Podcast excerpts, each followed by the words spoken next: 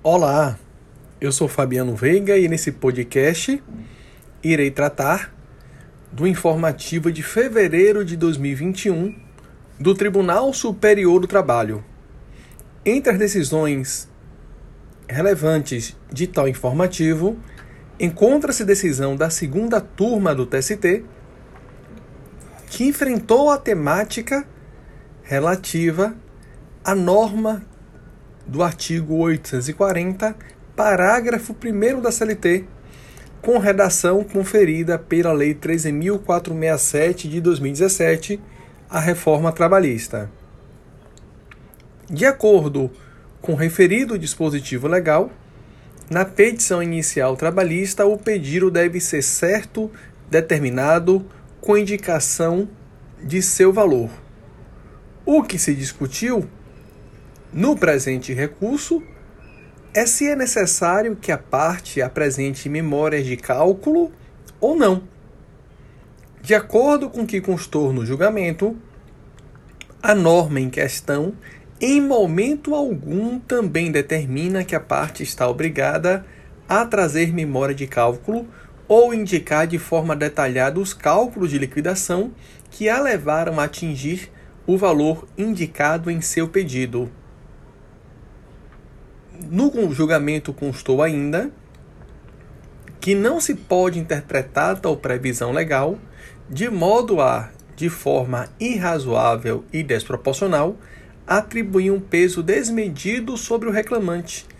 que, ao início da demanda, não tem e nem pode ter conhecimento nem possibilidade de acesso a todos os documentos e informações necessárias para a precisa liquidação de suas pretensões,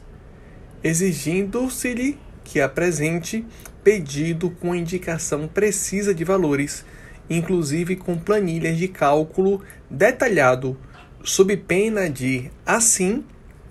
impedir o acesso ao judiciário e violando, portanto, o artigo 5 inciso 35 do texto constitucional. Neste sentido, o recurso de revista foi conhecido e provido, determinando o retorno dos autos à vara de origem. Um outro julgamento bastante relevante desse informativo se refere a acórdão da terceira turma do TST, em que, firmando tese, acolhendo tese já pacificada no âmbito do tribunal, entendeu pela possibilidade de reconhecimento da responsabilidade objetiva em caso de acidente de trabalho em atividade de risco. No caso enfrentado